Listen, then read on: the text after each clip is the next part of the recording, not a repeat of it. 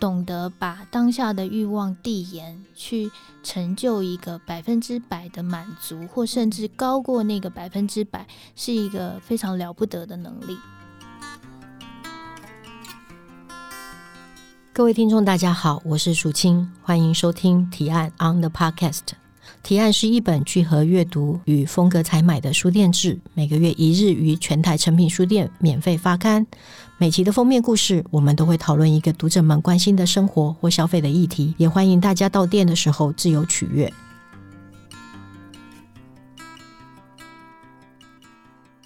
不知道大家有没有注意到，原来听起来像杂志上的词，现在慢慢已经变成我们日常聊天的关键字了，那就是财务自由。前两年同时出现的还有着斜杠，那今年则是被动收入。说实话，我本来都是一个一直以来乖乖上班的人，但理财这件事情听起来对我来说就是既遥远又深奥。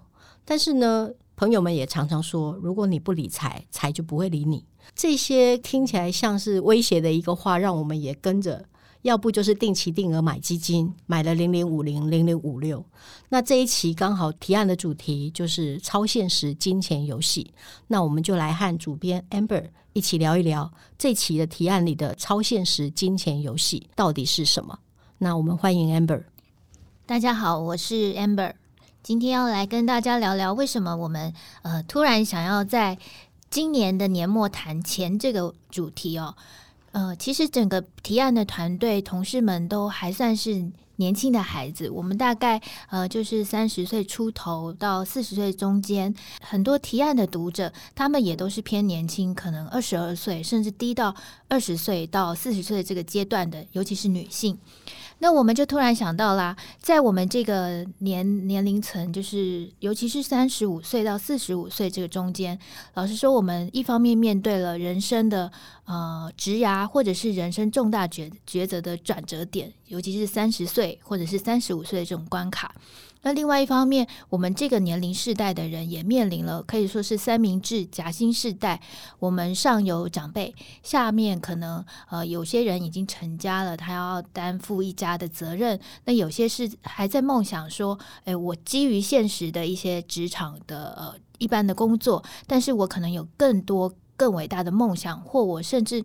还有一些呃新鲜的尝试，想要去努力，但是我的钱从哪里来？我的资本从哪里来？那我们这个时代是，不管是呃亲情，就是情感的负担，或者是这些经济的负担，其实都有一些，你说。算是在挣挣扎，或者是呃很想要有一些呃新的可能的一个阶段，所以我们就想要来谈谈。第一个，我们要怎么样有钱呢？那再来是有钱以后，我们能够做到什么？那做到什么之外，到底有哪些事情又是钱可能没有办法帮我们达到的？好，那我想问一下 Amber，就是说，其实“财富”这个词跟“金钱游戏”这个词，嗯，可能它所指涉的东西其实不太一样。嗯，那我想知道，就是说，为什么？当然，我们刚刚提说啊，因为是呃三明治。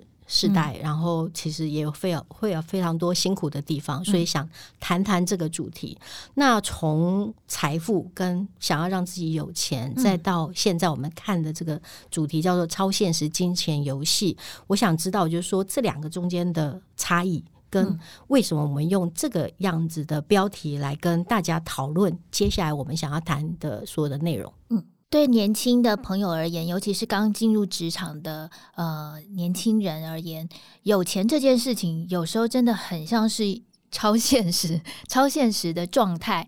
那有时候我们也常常说，你要真的有人生的第一桶金，你才有可能钱滚钱。那我觉得钱滚钱的这个过程，老实说，它是一个游戏，同时它也是一个赌注。所以在这整个呃刊物的企划里面，我们一方面觉得我们可以一起来谈一谈这个钱，好像比较世俗一点点。的一个题目。此外，我们也想要跟一般的你说财经商业杂志比较不一样，他们可能讲的非常是国家啊、情势啊、趋势这些，但是我们可以用一个呃比较跟我们的生活贴近，然后我们从小可能就接触的一个界面，比如说大富翁或者是一些呃排戏这样子的一个机制来了解。第一个，钱可能是。怎么样产生的？所谓货币或者是钱的定义。那另外一个是在随着金钱而来的。每个人的价值观，或者是我们每个人对于钱它的用法，跟它能够为我们带来什么的一个比较新政的一个讨论。那最后，当然我们就希望透过很实物上的，咦，就是有些人他呃甘于自己一定的固定的呃，你说收入或者是金钱或者是存款的数字。那有些人他就是不停的、不停的，他要让他倍数成长，或者是巨幅的成长。那还有一些人是他视金钱为无物，但是有些人认为赚钱就是他人生的乐趣。我们在这一期里面，希望透过各种不同的面向来讨论，呃，我们这个对钱的各种看法。OK，所以刚刚 Amber 有提到，就是说关于钱跟所谓的财富、跟自由、跟所谓呃生活的价值观的这件事情。所以在整个专题制作里面，就是我们这一期有访问了几位朋友嘛。嗯、第一个就是包含作家的刘阳明，然后 Min 的投资说书小站的站主林敏义，嗯，然后另外还有呃 Podcast 的，的超红的财经频道的古埃。那你自己觉得这三位代表了哪什么样子不一样的金钱观或者是生活价值观呢？首先是说到呃，这这个月的专访，我们就是特别邀请了作家刘阳明来帮我们访两个呃受访者，他可说是跨世代。那他们对于金钱观，老实说也跟杨明非常的不一样哦。扬铭、嗯、他出他现在有一个脸书专业叫“工作及生活”，那我们大概认识他有一段时间了。他最让我们就是又。又嫉妒又羡慕的一句话，就是可能每年到了诶九月，或者是甚至今年可能七八月暑假，他就说：“咦，我今年的钱赚够了，嗯、接下来我就不接案子了，我要把钱呃，我要把时间留给我剩下最想要做的事情，也就是创作写书。”那我们都很好奇啊，天哪，就是呃。我们对自由工作者就是接案的话，通常有个既定的印象，就是他希望案源越来越多嘛。因为我每年的状况可能不一样，我当然能接多少就接多少。怎么会有一个自由接案者他会宣告说我今年接够了？那在跟他讨论的过程里面，我们就发现，咦，就是每个人对于他一年。有一个月、一年，他需要的生活的用度，嗯、其实是有自己的衡量的。嗯、哼哼像杨明，他非常的明确，他他当然也也说，也自称就是他并不是一个能够简约节非常节俭度日的人。嗯、可是他在这几年的过程呃生活里面，他慢慢理解到自己真正所需要的是什么。是，所以他每个月大约就需要。怎么样的呃收入能够维持他想要的生活？可是那个想要跟你说欲望或者是、嗯、呃野心这种，或者是奢侈奢华，它是有不同的程度的。嗯、因此，他在这个呃非常有自觉的一个用度跟衡量里面，嗯、他就可以决定我今年呃接案到此为止。嗯、那第一个他采访的就是非常年轻，密码。呃对，一听到他 一九九七年才出生，我们都呃爆头，就是、嗯、天哪，一九九七年呢，那命他就呃跟杨明来讲，我觉得他的对比。好像看似非常的明确。嗯，杨明他是经济系毕业的，所以他念的是呃社社会法学院这边的呃学术养成。对，那命他是财经系毕业的商学院.就是充满了数字与钱的一个环境，比较属于方法论的那一方法论，然后呃分析，然后就是、嗯、就是极力于不只是操作，实物操作不只是把个人的钱变大，嗯、他们受的教育就是把公司、把企业的钱。变大的这种规模，所以在这两个人的对谈里面，呃，我们就就听到了非常有趣的，就是钱这件事情到底有钱到底是有罪呢，还是他就是一个正正当当可以说我有钱又怎么样？嗯，那另外一个是两个人两个世代，他们对于企业有钱的呃，或者是劳资两边的讨论，嗯，他们也有很不一样的看法。是，另外就是呃。这样子就是好像看似非常两极的讨论里面，我发现，呃，他们到最后的一个价值的核心，其实是很还蛮接近的，还蛮接近的，对不对？所以，所以这次的访谈，我就会觉得，哎，再加上后面我们还有家访了骨癌大大，是骨癌怎么说？他是一个超直、超直接、超有趣的人。那他就是一个赚钱就是好啊，赚钱就是我的生活乐趣。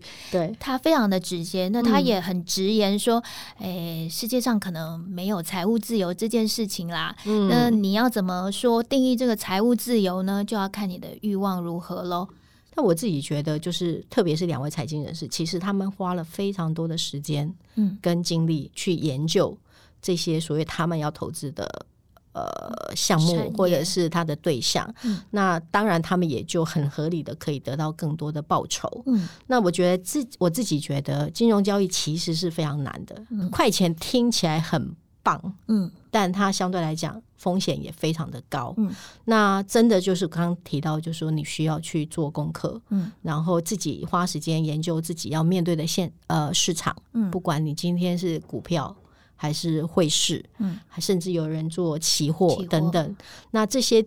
这些市场的规则逻辑跟风险本身是什么？我觉得是，嗯，是其实每一个人从我刚刚提到，就是说上班族要开始入门做这件事情，其实那个根本就是一个呃天方夜谭。嗯，那所有的事情都非常的难。那我觉得这个，嗯，真的就是要看清楚自己想要什么，了解自己的欲望到底在哪里。我们需要什么样子的呃财富才能够得到自由？因为我我觉得可能很多人都是呃因为想要得到自由而做这件事情。嗯，那一旦搞不清，像我自己买书的时候也会出现这种问题。一旦进入追的时候，就很容易呃惹祸上身。这个是先先讲在前面。那我想问一个问题，就是说在我们讨论这一题的时候。呃，本来我们应该就是刚刚提到，就是像呃两位，不管是 Min 或者是骨癌，嗯，他们其实花了非常多的时间去研究这些事情。嗯，但我们在这一期的提案里头，其实并没有跟大家说方法论的部分，嗯，因为我们刚刚刚 Amber 的简介里面也有提到，就是说我们从各个方向，不管从大富翁也好，或金钱游戏或货币等等来谈。那我想问说，为什么我们不讨论方法论这件事情呢？那这有点像是。嗯，看到了问题，提了问题，嗯，但我又没有直接回答。我想问编辑的考量是什么？我觉得没有做方法论一。当然很很初始的，就是我们在做刊物的时候，会有一个呃编辑的核心。嗯，我们非常确认，我们并不是呃财经杂志，或我们并不是呃什么图解商业投资书啊这样子的定位。那在这些方法论，或者是到底怎么样去操作投资，我觉得读者或者是听众都可以。借由你不管是听现在很流行的各种财经 podcast，嗯，或者是呃你真的去做非常实实务或者是专业的读书，或者是参加课程，或者是甚至各种管道，或者真的只是跟朋友聊聊天，哎，你最近买了什么？或者你有钱有你的投资专员给你专业的建议，我觉得这些方法可以从其他的管道来获得，但我们很想跟呃。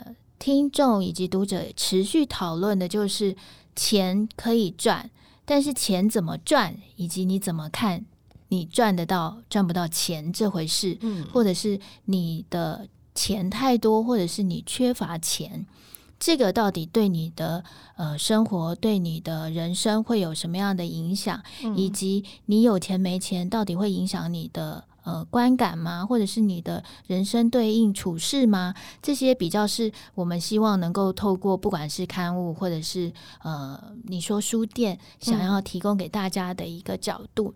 嗯、所以确实，嗯，当然，另外一方面就是，诶，我们我们期待的是专业。专业的人做专业的事，我们毕竟也不是命。他现在有在那个投资公司里面做财经研究员嘛？那古癌他是一个呃投资的高手。我们不做我们不专业的、不擅长的事，不擅长，因为投资真的有有赚有赔、有风险的，我们也不想去。呃做误导或者是不专业的建议。是是。那我刚刚提到就是说，呃，就是这这所有的事情，其实都端看你怎么去衡量这两端偏平的两端这件事情。那在这情的内容里面，面说了一句话，他说：“我把欲望递延到未来，嗯、所以现在赚的钱必须能够支付未来的欲望。嗯”那我自己的理解是，财富自由取决于你的欲望到底有多大。嗯、那我想问 Amber 自己，你怎么看所谓的生活的欲望跟所谓的呃时间的价值之间的交换？嗯、刚刚有提到这一期三个人的访谈，其实最终的一个。呃，意外发现的一致的核心就是他们对于时间跟金钱彼此之间的关系与衡量。嗯、虽然老话都说时间就是金钱，对 但就像我们先前也有聊过的，很多人宁愿拿时间去换金钱。可是对这三位而言，他们你可以说是人生到了某一个阶段，他们的评估，他们相对于他们而言，其时间的成本是大于金钱的，因此他们把时间。专属于自己的时间，可以做自己喜欢的事，然后达成自己梦想的时间，他们把它摆在金钱这件事的最前方，或者是说，呃，赚钱其实是为了达到他们拿取更多时间。嗯，这个其实是很有趣的一个说法，嗯，因为每个人都只有二十四小时。对，像我前阵子看那个那个 Netflix 有个比尔盖茨的。纪录片是他的秘书也提到说，比尔盖茨最焦虑的就是每个人都只有二十四小时的时间。是，可是我想要做很多很多事情。是，那这个时候有什么方法呢？嗯、古埃大大就非常的好奇，对，他就他就说，我就是赚钱，然后赚钱请有时间帮我做某些事情的人帮我处理。是，那那些我空出来的时间，当然就是我可以做我想做的事情。是。那命他说把欲望递延到未来，其实他也是，其实是一个种对时间的投资吧。嗯，比如说，呃，他现在不管是投资或者是工作，他也许只能赚到一个一个一个范围一个程度的钱，嗯，那他就会知道说，这些钱相对于他的欲望，也许他只能满足百分之五十。对，可我欲望有一百，你现在的钱只能满足到五十，那我真的要。只追求百分之五十的满足吗？我可以不要，我可以等我的钱能够与我的百分之百的满足相对应的时候，我再来兑现或者是实现我这个欲望。所以，像命，他虽然非常的年轻，可是他知道我现在的呃，你说这些钱，我可以支应我多少的满足？我如果满足于这样的对价。那我现在就兑换，嗯、但是如果我不满足，嗯、或者是我的欲望，不管它是什么样的欲望，或者是梦想，对，它需要更多的金钱来支撑的时候，那我就是踏实的，或者是有步骤、有方法的去累积这个资本。嗯，那我要等到它可以百分之百兑现的那一天，再一次的汇兑。所以我觉得这是一个，这是非常有、非常有。理性逻辑，对对，但是他是一个真的对对于我而言，这就是年年轻年轻世代。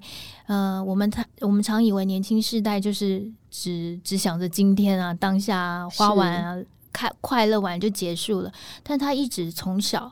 他从国中开始就非常理性的去看待自己将来可能要做什么事情，自己可能有什么选择。那那些的选择跟评估其实都非常的呃理性节制，然后知道那个界限跟呃可以冲破的那个。呃，你说设定的梦梦想值在哪里？嗯，所以我觉得这种懂得把当下的欲望递延，去成就一个百分之百的满足，或甚至高过那个百分之百，是一个非常了不得的能力。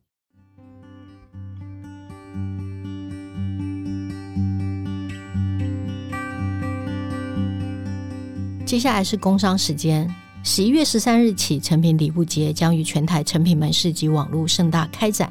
今年我们特别邀请了知名的马来西亚插画家，也是 Overthink 的作者林行睿，为今年的主题 We Can Be Anything 绘制主视觉。大家可以在网络上搜寻 I Love Doodle，就可以看到他的作品。那活动期间，我们也会有非常多的满额赠送的活动，欢迎大家到成品挑选一本书或一份礼物，送给珍视的亲朋好友。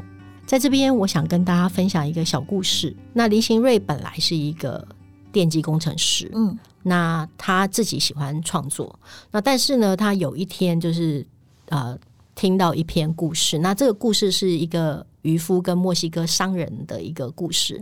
那墨西哥商人跟渔夫说：“等我退休了，我的理想的生活就是我可以钓鱼。”然后那个渔夫就告诉他说。我现在每天都是这样做啊，然后林行瑞大概就是得到这样，就是说他自己喜欢画图，那为什么不现在就开始画呢？所以他后来就从电机工程师相对来讲薪资比较高的人，变成了呃开始从事所谓的。插画的创作，那我觉得他他提到一件事情，就是说追求快乐不一定要经过长期累积财富才能够得到，当下生活的简单充实就是一种满足，所以这是他放弃了工程师的一个工作，变成插画家，然后可以得到更多的时间跟家人相处。那我觉得蛮有趣的，就是说。我们刚刚前面都在谈，累累积财富跟呃你需要牺牲跟交换的事情，嗯，那有时候真的就是欲望，你的欲望最终的想象是什么？嗯，我觉得蛮有趣的，真的很巧合。Amber，你觉得呢？我觉得这个就是，嗯、呃，我很知道我我追求的目标是什么，嗯，以及刚刚其实也说到，我有些欲望如果。现在的呃拥有的财富，我其实就可以百分之百的支应的话，那我当然就得到了一个呃相对的满足感。就像古埃他也讲啊，他就说，诶，所谓的财务自由，就是你现在。的金钱可以满足你多少的欲望，只要他们是平等的，你就是财务自由了。嗯，所以当你现在你可能你的梦想，我只要一万块，或我只要十万块可以完成，我手上刚好有钱，那我我也很乐于就是停在这个状态底下，然后得到百分之百的满足。嗯，那当然有一天如果我的欲望突然膨胀到什么三百万，那我现在没有它的话，我就会焦虑痛苦。那邢瑞是我们在跟他合作的过程里面，我们发现他就是一个，诶，他一方面他很随和，然后一方面他真的是体现了。他为了他的呃喜欢，或者是喜好，或者是梦想，嗯、他可以放弃所谓的这些非常世俗的一般，你说定价或者是什么样价值观的一个人。嗯嗯嗯、那我们在跟他开会的时候，还会看到他现在真的就是在在家里，一方面呃已经可以不用呃。打工，还有全职专心在他的插画创作。那、嗯、一方面，他也在家里，就是跟他的孩子是在家里自学的。嗯，所以他的家庭有更多的时间共处。是。那我们中间还一度就是联络不上，不上他。原来他带着他的孩子去一个小岛上，他们他们不是去度假哦，他们去参参加海龟保育的志工活动啊。就是他会把他这个真实的，你说时间或者是这些。这些一个礼拜与世隔绝，嗯、他也不需要去接到处全世界涌来要跟他合作的案子了。他专心的，他就带他的小孩去理解海龟保育这个生态活动到底我们要投注什么，以及他们海龟的生活环境。所以我觉得，呃，所有的所有的满足感大概都是这样的吧。嗯、那些那些交换都是我们很知道自己要什么。嗯、那知道自己要什么，你的。交换或者是你的决定，就可以从当下可以开始。嗯，嗯，然后还要记得，有一些美好的事情是不应该被定价的。对，那刚刚提到十一月十三号开始就是一年一度的成品礼物节，那今年的主题是 We can be anything，所以也希望大家呃能够给自己一个好的生活的礼物。超现实金钱游戏这个题目，其实某种程度上就是说，虽然比如说我们常常在讲说成品的形象，但感觉上成品的同事应该不太会提到钱这件事情。但为什么还是要硬着头皮做嗯财富或者是金钱的这个题目？我觉得某种程度上也是给自己一个反省的机会，嗯，然后检视自己想要的东西到底是什么。如果只是一个房子，嗯，那那个房子。代表的我们接下来的所有要准备的工作，嗯，所以嗯，这就是蛮严肃的题目。嗯，那我们刚刚都提到说你想买什么，嗯，那有什么东西是你觉得不应该用钱来买的？不应该用钱买的，嗯。嗯，我觉得有些东西用钱买不到，很基本，比如说你对你对人事物的信任，嗯，这比如说品牌就是一个商誉嘛，那人当然就是一个关系的信任，嗯，然后还有安全。安全感，他也买不到。是你可能是巨巨富首富，但是你永远处于一个焦虑、怀疑的一个状态，也有可能。然后再来是，我觉得那种知足吧，可能有钱也买不到。是对啊，我比如说，我常常觉得我我父亲是一个很很明显的，他是一个知足常乐型的人。嗯，所以他可能就。我们就会知道说，呃，经济上不宽裕，但是我知足，我的状态会是非常稳定的。是因为当不管你的，呃，你手上钱有多少，一旦你不知足，你永远都有那个那个焦躁，嗯，嗯嗯，就是不够不够不够，然后你会感觉有个声音一直在脑里头尖叫，所以会逼迫你可能去追逐。或追逐的过程，可能就是有正当的，也有可能有呃比较危险的。嗯嗯嗯，像像有个很老派的电动游戏叫《模拟市民》，它真是超超非常现实的一个游戏。光是你在那个你帮你的小人小人选择要找什么工作的时候，他就会给你有一个工作叫做小偷。Uh huh. 小偷的时薪从一刚开始就。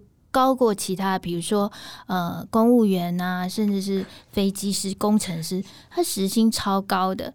那他要面对的风险，当然就是哪一天你就可能被抓去关啊，或者是你可能变成、嗯、哦呃更可怕的事情，你都做得出来。OK，所以我觉得这这几个当然就是很难很难买得到。是，那你可以说还有一些其他人生人生，可能有人会说。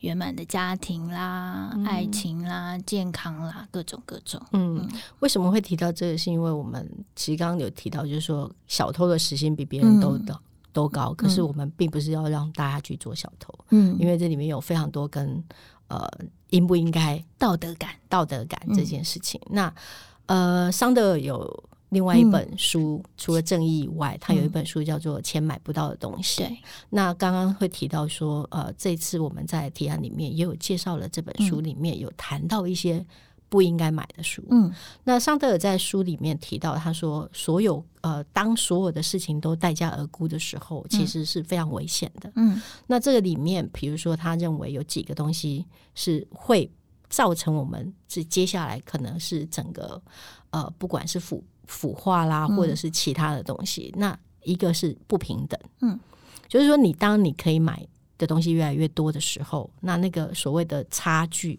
跟不平等的痛苦就会越来越高。嗯、包括我们刚刚提到的买房子这件事情。嗯、那另外的话，就是把美好的东西标价，嗯，比如说我们刚刚说幸福的家庭，嗯，或者是呃一个美好的下午标价的时候，那它可能会让我们。得到呃换取来的可能就是一个腐化的一个过程。那什么事情在桑德尔里面说到他是觉得不可以买的？他第一个就是插队，嗯，就是特权这件事情，某种程度上，嗯。那另外一个他就讲到奖励，就是不当的金钱诱因，然后同时道德这件事情，就是有争议的财货，譬如说，可能很多朋友会看到新闻上面提到的，不管是。呃，儿童，嗯，或者是呃器官等等这些有争议的财货，嗯、然后还有就是生死。那生死这件事，我觉得比较特别，可能在台湾大家不会意识到这件事情，可、嗯、是关于保险，嗯，就是寿险的这个所谓的这件事情。嗯、那当然不是说叫大家不要买保险。可是你在买保险的时候，你可能要想清楚，你买的保险到底是什么？嗯，就是这些寿险公司所提供出来的，因为就是你活得越久，它其实赚得越多，并不是你赚得越多。嗯，那这件事情，呃，某种程度上，它可能也是未来，就是大家都这么。长寿的情况之下，可能也是未来一个需要关注的议题。嗯，那另外就是命名权，这是他特别提到。对，就是现在很多啊。对，所有我们看到的，看到的，不管是节目，嗯，或者是空间，甚至是街道，或者是、嗯、建筑的建筑的名字，那这些事情都会让我们看到，就是第一个没有所谓的，就会变成让我们没有选择权。嗯、就是我们刚刚提到，就是说。自由这件事情。嗯，那我觉得今天这个题目里面有很重很多蛮重要的事情，就是金钱这件事情不是。财富累积或金钱这件事情，不是为了只是要累积它，嗯、而是要换取我们想要的自由跟幸福。嗯嗯、那那个些其实都是交换，嗯，就是看我们自己怎么去想这个交换的事情。那我想问另外一个，另外一个呃，也不是问，就是我们刚刚提到，就是说，其实金钱游戏跟财富累积其实不太一样，嗯、但是很容易金钱。呃，财富累积很容易就会变成金钱游戏的一部分。嗯嗯、呃，想分享一个一个一个经验，就是也不是经验，就是一个看到的故事，就是我去年年底的时候。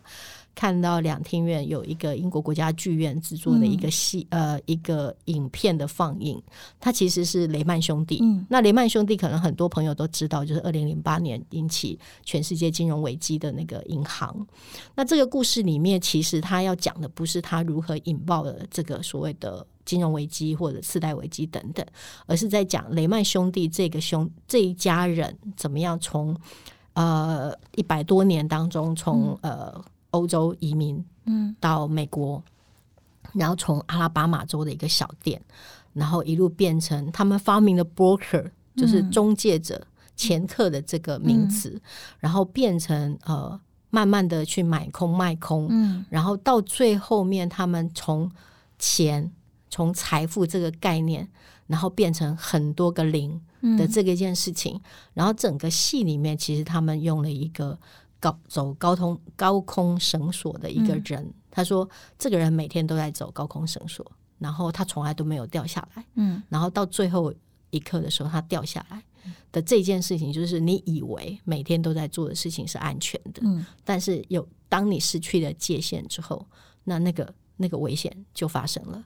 然后这整个当然这个戏本身很好看，嗯，但是我觉得这中间的分界也是非常。”非常非常微妙，然后呃，就是一个不小心，你就会从累积财富变成毁灭世界。嗯，然后这嗯，这是游戏，就是我们虽然努力的在争取财富、累积财富，嗯、但是可能每一个人都还是要呃有足够的理性跟自制，知道自己在做些什么。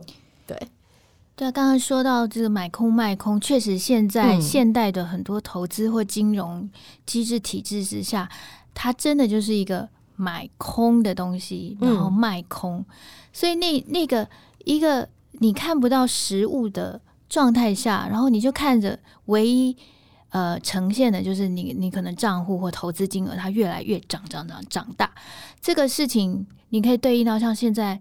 嗯、呃，很多的所谓的诈诈诈骗的、嗯、呃社会、嗯、社会病症也是，对。你完全是在做一个空空的买卖、嗯、或者是一个转换，嗯、这个东西有时候会会非常的非常的虚无到它给人很多的错觉，嗯，当然你你就会丧失了那个很多事情其实都是应该是如履如履薄冰的状态。嗯但我觉得这个就很有趣，因为以前以前古早到现在也是哦，我们好像要真的啊，每天呃每个月领薪资，你是领领到一叠的薪水袋，有那样子非常实际的东西，你可以确切的理解到就是钱的重量，嗯，但现在那个钱的重量没有了，它就是一个很巨大的一个空幻的泡泡的时候，你既你既无尽的向往它，但是你也你因为太太。太空了，所以你也感受不到，当它幻灭的时候，它带给你的一个冲击，嗯、或者是一旦它有一天这么虚空的东西，它会变成一个多么巨大的重担、巨石压在你的头上。那这个对于这些你你说这些金钱，或者是有时候，比如说名声。嗯、呃，空空名、虚无缥缈这些名誉啊、评价，它带来的给我们的警醒跟提醒都是一样的。嗯，当我们很向往这些呃抽象或者是空，然后它有一点点，然后迅速的膨胀变大的东西的时候，永远都要理解到它有一天变成具体的负荷落落下来的时候，它会给你什么样的冲击？嗯。嗯听起来有点那个可怕，可怕。对，本来我们在聊一个存钱，听起来应该蛮积极又向上的东西，突然之间，哎、嗯，感觉好像那个肩膀上的重量也变大了。这件事情，我觉得回到刚刚一开始我们谈，就是说，呃，财富或金钱游戏，嗯、所以我在想说，呃。Maybe 我们可以做一点点小小的小结，嗯、就是我们一方面 Amber 可以再跟我们讲一下，就是说如果今天就你你在看这个题目，然后你想跟大家分享的，就是说做了这整个题目，嗯，然后看了这些人，然后你自己得到的心得是什么？嗯，我觉得还是非常非常重要的，就是有钱，嗯，买不到宝贵的时间，嗯、或者是。买不到真正的满足，嗯，那你怎么样去定义所谓的满足？所谓的呃梦想，或者是呃珍贵的时间是什么？那个大家我们都都要努力的，就是。可能时不时要摆在心上去想，然后去懂得描绘出它的样子。嗯、我们可能就不会担心说啊，我现在没钱，或者是我现在吃土吃的很辛苦，辛苦呃，最后是会变成什么样子？就是吃吃土可能有它的必要，或有一段时间就是非得吃吃土，嗯，但是也要知道吃土的极限在哪里，然后。当有一天不吃土的时候，我们也能够还记得当当年吃土的时候的状态是什么。嗯嗯，很重要的一件事情就是刚，其实，在路上我们都有有聊到的，就是所谓的交换跟所谓的欲望这件事情。嗯、那有欲望，所以你可以去定定你的计划，跟你有一个目标。嗯、但同一时间，你可能也知道，因为你有欲望，你有多长呃，因此你有多长的路要走。嗯，在这个过程当中，减量的生活，或者是呃下定决心，然后有纪律的去做呃所谓的累积自己的财富，跟有呃选择一个适合自己的方法去做投资，然后增加自己可能的被动的收入，这件事情也许是一条我们可以尝试的道路。那不管是财富还是自由，所有的交换的价值都取决于我们自己看待我们自己生活的方法。那今天非常高兴跟大家聊到了所谓呃金钱游戏的这个题目，然后也非常谢谢 Amber 的分享。那要提醒大家，投资理财有赚有赔，请审慎评估你的理财商品。那也欢迎大家在开始做入门投资的这件事情之前，记得到书店里面找几本书看看。呃，前辈们或者是其他的呃真正的大家，他们都做了些什么？先做点功课，不管是了解呃接下来你要面对的这个市场，或者是准备自己应该如何累积财富，或者是累积财富是为了什么样子的呃未来的这样的一个心态。那非常谢谢您的收听，我们下次提案 on the podcast 再一起来听听企划们在想些什么。如果您有任何的好奇或提问，也欢迎在我们的推文下方留言给我们。那我们下次再见喽，拜拜，拜拜。